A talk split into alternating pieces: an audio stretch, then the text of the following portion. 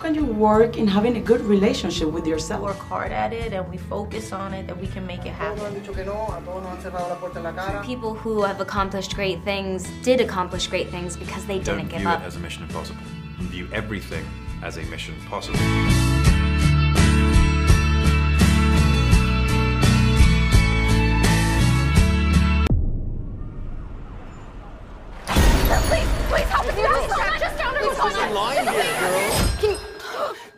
You got a problem here, guy?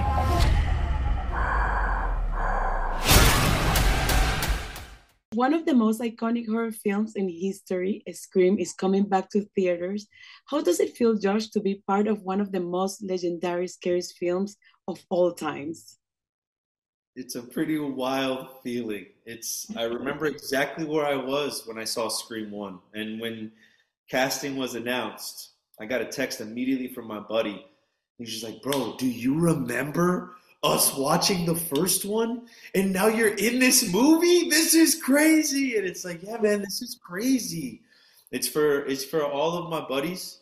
It's for all of us, you know. Uh, I'm I'm honored that they gave me a shot to come play with them. I'm honored to be joining this line of actors that I've admired for so long. David Arquette, I'm a big fan of David's. He's a big wrestling fan. He's a legend in the wrestling universe, and I'm a big wrestling fan.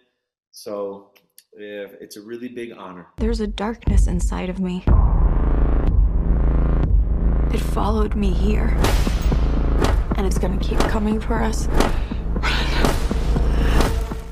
This time, Ghostface goes to Manhattan in New York, in a city of millions where no one hears you scream. What was it like to shoot a scream in New York City? It was awesome. I'm a New Yorker. Uh, so for me to get to shoot this and it takes place in New York, I felt really connected to it. Shooting the subway scene, that was so much fun. Just getting to imagine what this horrifying experience would be like. And if you've ever spent a night, uh, a Halloween night in New York City, you know what that feels like. It's pretty chaotic, Very scary. a lot of fun, but it's pretty crazy. And I think we delve into that a little bit.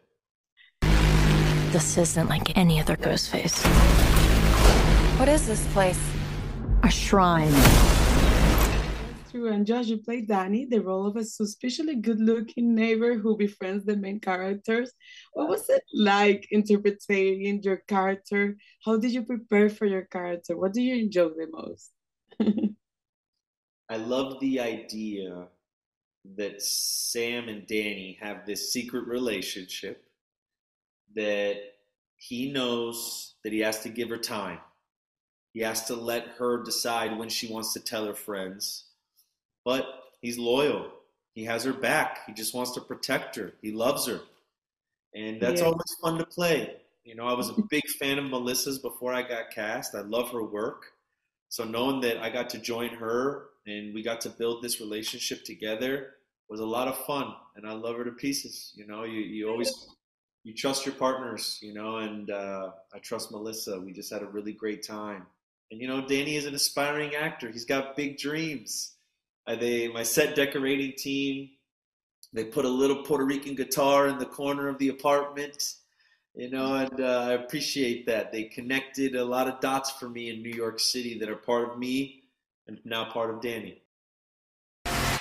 We execute him.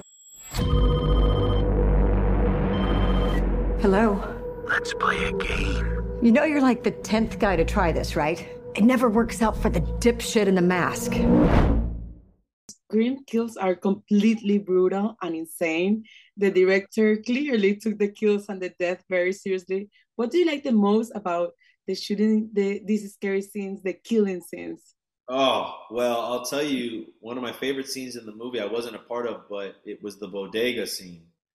That shotgun, when it comes out, and Ghostface is walking around just, you know, and you know how, how tight a bodega is. There's only four or five aisles.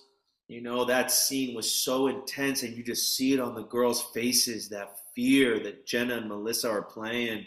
That's palpable, and you feel that. Not to mention, if my man Ghostface interrupted me while I was eating like a chicken salad sandwich or a chopped cheese or a bacon, egg, and cheese and a Gatorade and a Cheeto, I'd be like, Ghostface, Papa, give me a break, okay? Like, give me 10 minutes, you know? Eat a raisin bagel. Relax, okay? Everything's gonna be fine, you know? Everything's gonna be fine. That's true.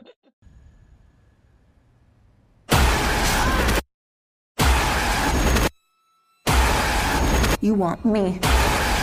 So let's finish this. Come watch Scream. Bring your friends. Be scared together. Laugh together. Talk back to the screen if you want to. It's all good. I think it's a really, really fun time. I think you're going to really enjoy yourself.